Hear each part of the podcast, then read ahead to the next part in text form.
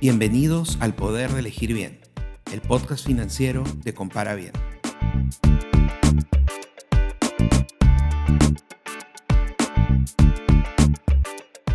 La mayoría de nuestras transacciones bancarias suceden de forma electrónica, transferencias, compras por tarjeta de crédito, entre otros. Sin embargo, estas transacciones son respaldadas por dinero real. Las monedas virtuales rompen estas reglas y se cree que son el futuro del dinero.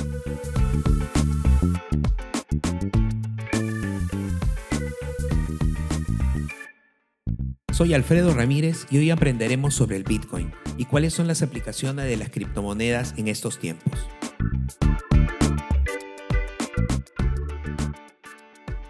El tema de las monedas virtuales es muy poco conocido por la mayoría de las personas. Sin embargo, cada vez más escuchamos noticias sobre valoraciones altas del Bitcoin, oportunidades de inversión y hasta escuchamos sobre fraudes en el mundo del Bitcoin. Para ayudarnos a entender mejor este tema, tengo el agrado de conversar con Luis Indigoyen, fundador de One Blockchain Lab, una comunidad dedicada a difundir los beneficios del blockchain en América Latina. Comencemos por el inicio. ¿Qué son las criptomonedas y qué es el Bitcoin? Así como cuando tenemos un saldo en dólares en nuestra cuenta bancaria que consultamos por una app móvil y sabemos o tenemos la certeza de que ese dinero lo podemos usar para comprar alguna tienda en línea, para pagarle a un amigo o para invertirlo en un banco, en un eh, depósito a plazo, una criptomoneda funciona de manera similar. Es un dinero que existe únicamente de manera digital y que no está respaldado por una entidad central. ¿no? El caso del sol peruano está respaldado por el Banco Central de Reserva del Perú. En el caso de una criptomoneda no es así. La criptomoneda es generada de manera descentralizada mediante capacidad de cómputo resolviendo problemas matemáticos y al existir esa moneda, su precio, su valor, su precio de intercambio eh, está determinado por la oferta y la demanda. Así como el sol puede bajar de precio, subir de acuerdo a noticias externas como una crisis financiera, eh, la subida o bajada de un, de un bien como el oro o el cobre, de la misma manera, el valor de una criptomoneda es afectada por noticias externas ahí, por la oferta y la demanda. Bitcoin, que es, es la criptomoneda más conocida, ¿no? la debes haber escuchado en las noticias o algún amigo de repente te ha comentado, y fue la primera criptomoneda que se desarrolló. Esto fue en diciembre del 2008. Y hay dos maneras de ver a Bitcoin. Uno, como el nombre de la red, es decir, como la moneda en sí, la criptomoneda, y también se llama Bitcoin a la cadena de bloques o a la blockchain sobre la que corre. ¿Qué es una blockchain? Es la tecnología que funciona de manera o basada en criptografía, de manera descentralizada, es decir, que no hay una única base de datos, sino que está replicada en muchas bases de datos esta información y eso permite que no sea fácil de cambiar, es más, hace imposible prácticamente cambiar una transacción o el valor de lo que tienes en tu Imagínatelo como una app móvil, como tu app móvil bancaria.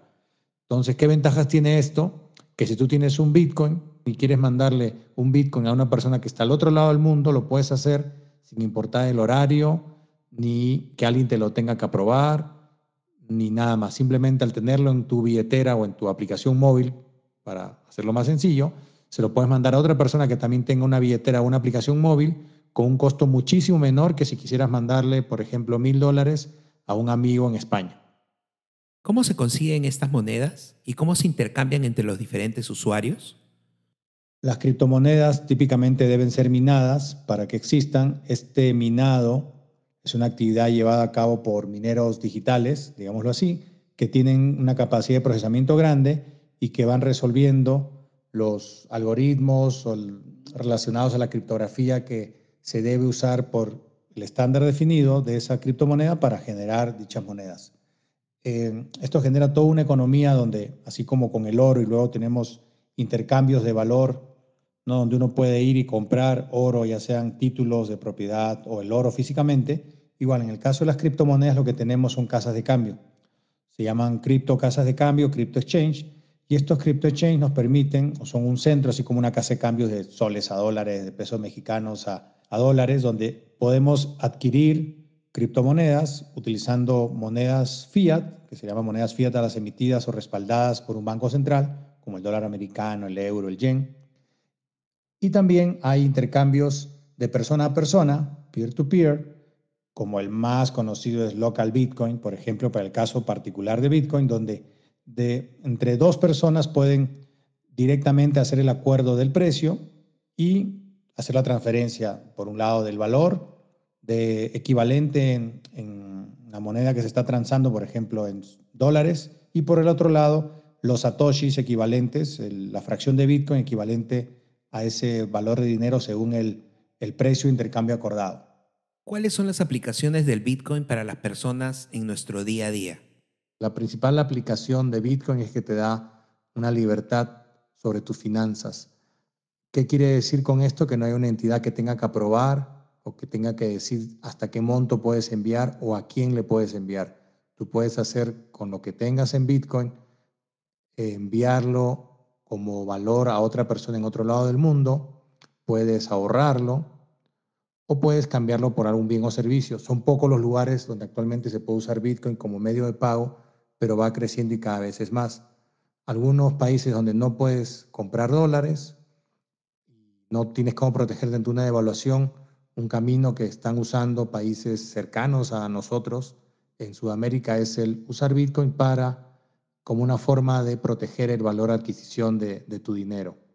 También igual en casos de inflación, en que sabes que hay una política monetaria de impresión o de usar la maquinita todo lo que da, Bitcoin te permite también proteger el valor de tu dinero. Por último, hay muchos mecanismos de inversión donde puedes prestarle a otras personas Bitcoin y recibir intereses por ello, o puedes colaborar con otras personas en un préstamo igual en Bitcoin para que esa persona logre alguna meta o ejecute un proyecto y ganes una rentabilidad sobre, sobre ese valor de criptomonedas invertido. ¿Por qué vale la pena invertir en Bitcoin u otras criptomonedas? Una inversión en Bitcoin o en otras criptomonedas es una inversión de alto riesgo. Al ser una moneda nueva, recordemos, así como bueno, el nuevo sol, ¿no? o el sol peruano tiene, no sé, creo que 25 años de existencia, esta moneda tiene menos de 12 años. Entonces, hay muchas bajadas y subidas de precio repentinas y es afectada a veces por noticias que no afectan de igual manera a otras monedas, como puede ser el dólar o el sol peruano o el euro o el yen. Entonces, lo más importante es definir un portafolio de adecuado de inversiones y separarlo en tres bolsas, ¿no? inversiones de bajo riesgo, de riesgo medio y de riesgo alto. Hay dos formas de ganar dinero con criptomonedas. Una es haciendo trading, donde lo que haces es eh, compras criptomonedas y en una de estas casas de cambio, Crypto Exchange, haces compra y venta de las monedas de acuerdo a las tendencias que detectes, a las noticias y un poco como en todo, como manejar bicicleta es vas aprendiendo y vas poco a poco mejorando tus habilidades.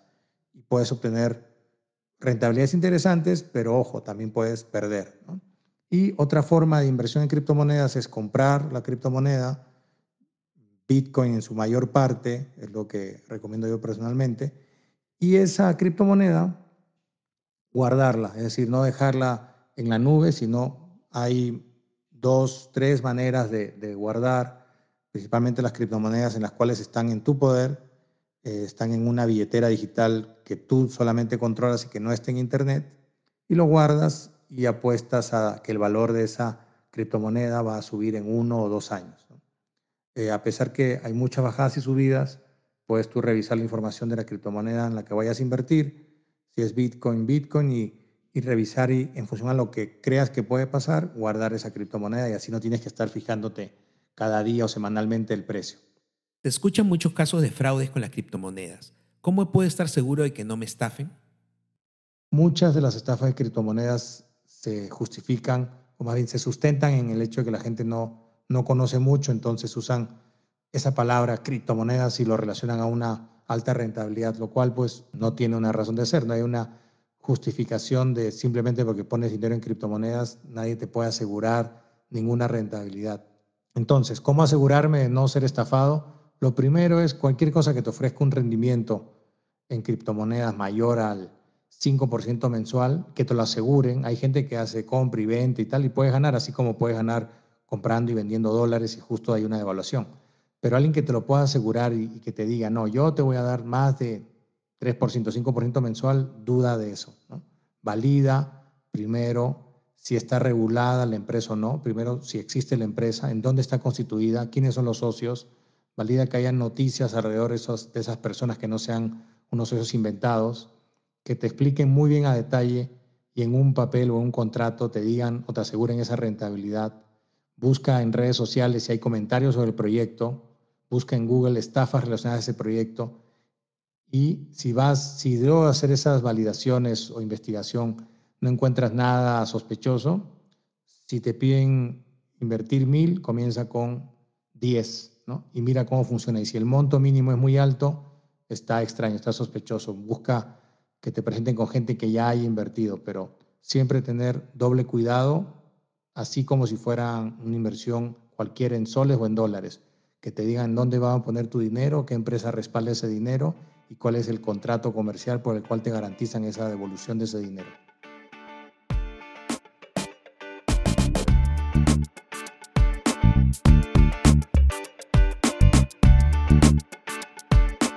te gustó este episodio y quieres aprender más sobre cómo dar un mejor uso de tu dinero, suscríbete a este podcast y pasa la voz a tus amigos.